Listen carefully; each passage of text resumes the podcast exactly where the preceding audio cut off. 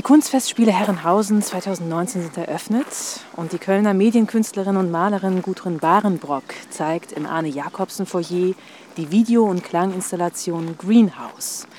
Grundlage von Greenhouse sind Naturbeobachtungen, die du auf Reisen in ganz abgelegenen Gebieten in Zentralafrika, in Nord- und Südamerika gemacht hast und auch in Asien. Wir sind jetzt hier im großen Garten. Wie wirkt dieser Garten im Vergleich zu den Landschaftsaufnahmen, die du zeigst auf dich? Ja, das ist hier natürlich das komplette Gegenteil. Hier ist alles organisiert, alles hat seinen Platz, alles wird in seinen Platz auch gezwängt, alles wird beschnitten, nichts darf entweichen, sagen wir mal so. Und das ist gemacht für die Schönheit, also das, was der Mensch als Schönheit empfindet oder empfunden hat. Und wilde Natur ist ja was ganz anderes. Die entzieht sich ja völlig dem menschlichen Tun. Du siehst es negativ. Nee, ich sehe es nicht negativ. Ich sehe nur den größten Kontrast zu dem, was ich jetzt gearbeitet habe, zu diesem Garten. Was sind das für Landschaftsaufnahmen, die die Grundlage für deine Arbeit Greenhouse sind?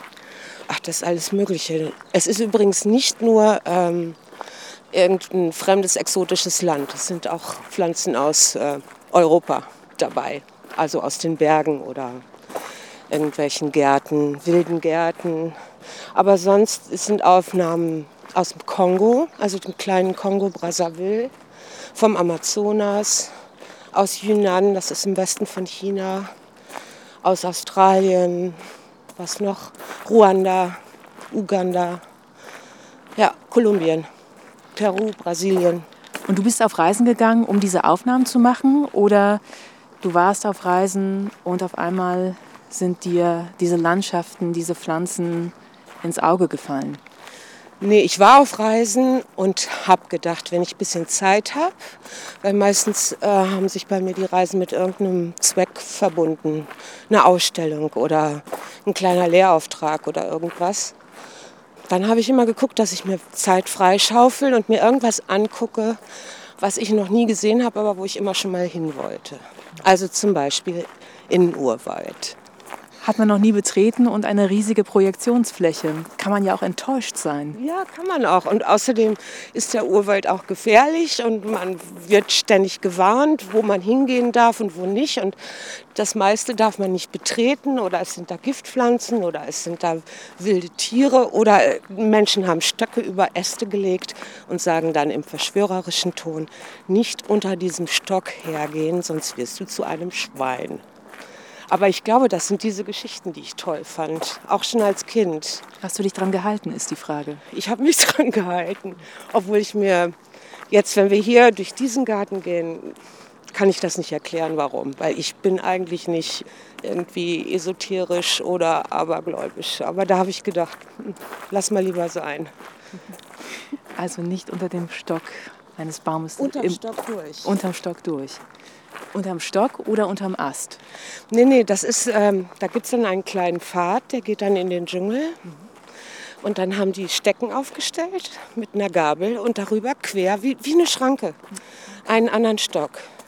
Und da wird dann, das ist praktisch ein Verbotsschild. Hier darf man nicht weitergehen. Die Verkehrsordnung im Urwald. Im Urwald, ganz genau. Du nennst ja deine Arbeit, die du hier ausstellst, Greenhouse und hast es als Treibhaus für Bilder und Klänge beschrieben. Das Treibhaus ist ein Bauwerk zur Pflanzenkultivierung und die Aufnahmen zeigen eben teilweise auch Urwald, aber du hast sie auf eine Art und Weise kultiviert, alleine durch die Technik, mit der du diese Aufnahmen bearbeitet hast. Naja, ich meine, immer wenn der Mensch sich was anguckt, dann verändert sich das auch, was er da anguckt, egal was er damit macht.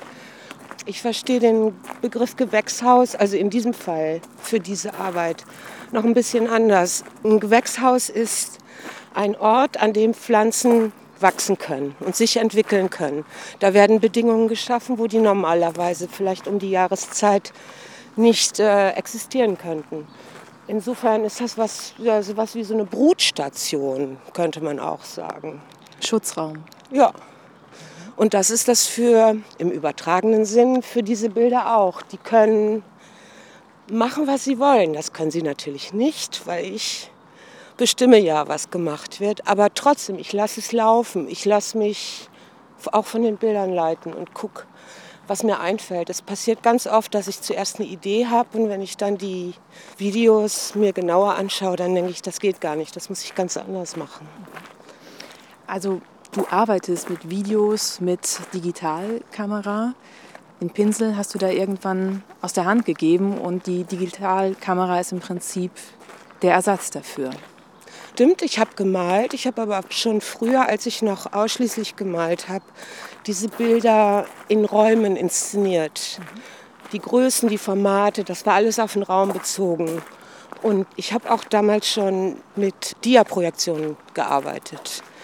Video war natürlich viel zu teuer in den 90er Jahren. Und ähm, die einzige Videokamera, an die ich ran konnte zu der Zeit, das war die von der Kunsthochschule. Und die war natürlich meistens belegt. Da musste man sich Wochen vorher einschreiben, um die ausleihen zu können. Und dann so Anfang 2000 wurden die ja plötzlich sehr preiswert, die Videokameras. Und da habe ich mir sofort eine gebrauchte gekauft und bin losgegangen. Und dann war ich so fasziniert von diesen Möglichkeiten, dass ich tatsächlich die Malerei erstmal hinten angestellt habe. Und was sind das für Möglichkeiten? ja. Was sieht man jetzt bei Greenhouse, was du da angestellt hast? Ich arbeite wie auch in der Malerei mit Überlagerungen. Ich füge verschiedene Dinge zusammen. Zum Beispiel gibt es da einen Scannerschlitten, den ich abgefilmt habe. Und da habe ich Aufnahmen von einem Mikroskop, von Wasseroberflächen, was habe ich noch? Unterwasseraufnahmen, die habe ich da drunter gelegt und dann fährt der Scanner praktisch diese Landschaft ab. Und immer dann, wenn der Scanner auftaucht, wenn es also Licht gibt, sieht man ein Stück der Landschaft. Aber man sieht die Landschaft nie ganz. Man sieht immer nur das, was gerade abgescannt wird. Mhm. Sowas als Überlagerung. Oder ich habe aus alten SD-Filmen, die habe ich auf HD hochgezogen, so verpixelt und verrauscht, wie sie sind. Und habe durch die Überlagerung praktisch neue neue Bilder gemacht oder erfunden. Alles natürlich pflanzlich, aber dadurch entstehen auch ganz neue Pflanzen durch diese Kombination, die es eigentlich gar nicht gibt. Und du bringst auf eine Art und Weise die ganze Welt zusammen, weil du verschiedene Landschaften, verschiedene Natur, verschiedene Formen in ein Gewächshaus bringst. Ja, könnte man so sagen. Du sagtest ja gerade schon Gewächshaus, möglicherweise eine Brutstätte, eventuell auch ein Schutzraum. Bedeutet das dann im Prinzip auch so im Zeitalter des Anthropozän, dass die Natur eben geschützt werden muss oder dass es so etwas wie ungeschützte Natur und Urwald gar nicht mehr lange geben wird? Ist das ein Kommentar in diese Richtung? Also bewusst politisch auf keinen Fall. Aber wenn man dann darüber spricht, dann merkt man ja sicher, ich meine, das ist ja die Situation, in der wir uns befinden. Ich war vor 20 Jahren das erste Mal am Kongo. Das war so wild und so verrückt. Und äh, selbst da habe ich schon die ersten Plastikflaschen in diesem wilden Fluss gesehen, die dann einfach da dümpelten und schwammen. Und das geht eigentlich nicht. Siehst du dich tatsächlich vielleicht in der Rolle als Künstlerin mehr als Forscherin, die experimentiert? Wäre ich, glaube ich, gerne geworden. Kommen ja auch ein paar Forscherinnen bei hm, dir zu Wort vor, in der ja. Installation. Also du hast da Textpassagen, Zitate, die gesprochen werden von Forscherinnen. Ja. Kannst du da ein konkretes Beispiel nennen? Ja, zum Beispiel Maria Sibylla Merian. Die kennt man ja mittlerweile, denke ich, einigermaßen. Die, da war irgendein runder Geburtstag vor kurzem. In der Insektenkunde in war die, für die Insektenkunde genau. war die wichtig. Genau. Ja, nicht nur, die war eine hervorragende Zeichnerin und Kupferstecherin oder vielmehr hat die Zeichnung in Kupferstich äh, übersetzen lassen. Die hat wunderbare Bücher rausgegeben. Die war, als sie ähm, gelebt hat schon, war sie in der Fachwelt bekannt und alle haben sie auch bewundert, weil die war gut und sie hat eben nicht nur gezeichnet, sondern sie hat schon als Kind Raupen gezüchtet und beobachtet, wie die sich zu Schmetterlingen verwandeln. Ja, Forscherin und Künstlerin, so würde ich sagen. Auch eine Zeitgenössin hätte auch diesen Garten hier erleben können, nämlich auch eine Frau aus dem 17. Jahrhundert, ja. die aber nach Südamerika aufgebrochen 1699. ist. Und die ist, ähm, ich habe das vorhin noch mal nachgeguckt, sie ist tatsächlich, Moment, wer war jetzt älter, wer war jünger? Sie ist ein Jahr jünger oder älter als Leibniz. Also die waren Zeitgenossen. Und man kann ziemlich sicher davon ausgehen, dass er auch von ihr gehört hat. Also ja. Und so wie wir jetzt durch diesen großen Garten laufen, ist äh, Leibniz hier auch durch die Gänge gelaufen und war hat philosophiert. nee, die war in Südamerika. Die war in Südamerika, genau. Mit 52 1699 nach Südamerika gefahren. Wahnsinn. Mit ihrer Tochter als Frau. Mhm. Das war für die Zeit eine Sensation. Mhm. Ist deine Arbeit eine feministische Arbeit? Nein, nein. Ich habe, ähm, ich bin aber darauf gestoßen, dass es Frauen gibt, die sehr ungewöhnliche Dinge getan haben. Also zum Beispiel eben Merian nach Surinam zu fahren oder Jeanne Barré sich als Mann zu verkleiden, weil sie unbedingt mit ihrem wahrscheinlich Liebhaber äh, auf dieses Schiff, das die Welt umsegelt hat, von Bougainville kommen wollte. Wie sie sagte, aus reiner Neugier. Frauen waren zu der Zeit auf Schiffen nicht, auf französischen Schiffen nicht erlaubt, also hat sie sich als Mann verkleidet. Das war wiederum 18. Jahrhundert. Ja, aber es ist ein fließender Übergang. Die ist 1740, glaube ich, geboren. Stimmt das jetzt? Ich glaube ja. ja. ja. Und dann gibt es natürlich, wenn man dann weiter guckt, aber das kommt jetzt in der Arbeit nicht vor, gibt es Leute wie Mary Kingsley, das ist noch ein Jahrhundert weiter. Das sind einfach, mich zurück zum Feminismus, ich fand es einfach toll, dass ich entdeckt habe, es gab auch damals Frauen, die das gemacht haben. Die haben nicht alle zu Hause gesessen. Und Merian zum Beispiel, die hat in einer Zeit gewohnt, in der äh, gelebt, in der es ähm, in Nürnberg, wo sie gewohnt hat, Frauen verboten war, auf Leinwand mit Ölfarbe zu malen. Frauen durften nur Aquarelle auf Papier machen. Das haben die Männergilden, die Stände sich so überlegt. Aus Eigeninteresse, Lobbyarbeit. Gut, man kann jetzt sagen, das ist vielleicht äh, Feminismus, weiß ich nicht, ist mir nicht wichtig. Ich fand es nur wichtig, zu sehen, es gab Frauen, die haben das gemacht und die haben zu allen Zeiten, egal was war, ob sie auf Leinwand malen durften oder nicht, ob sie, ob sie auf ein Schiff kommen durften oder nicht. Wer irgendwas wirklich wollte, der hat das, die, die hat das gemacht und es ging. Es war möglich. Vielleicht ist diese Geschichte mir wichtig, dass man sagen kann, wenn man irgendwas will, kann man auch Anstrengungen unternehmen, um das zu machen, auch wenn viele Widerstände dem entgegenstehen.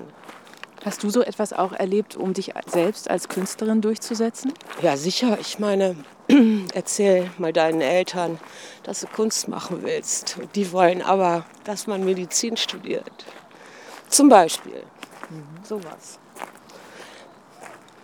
Jemals bereut, diesen Weg eingeschlagen zu sein? Grundsätzlich nicht. Aber es gibt schon manchmal, das hat aber mehr mit der Selbstständigkeit zu tun. Es gibt schon manchmal Zeiten, in denen ist das nicht einfach.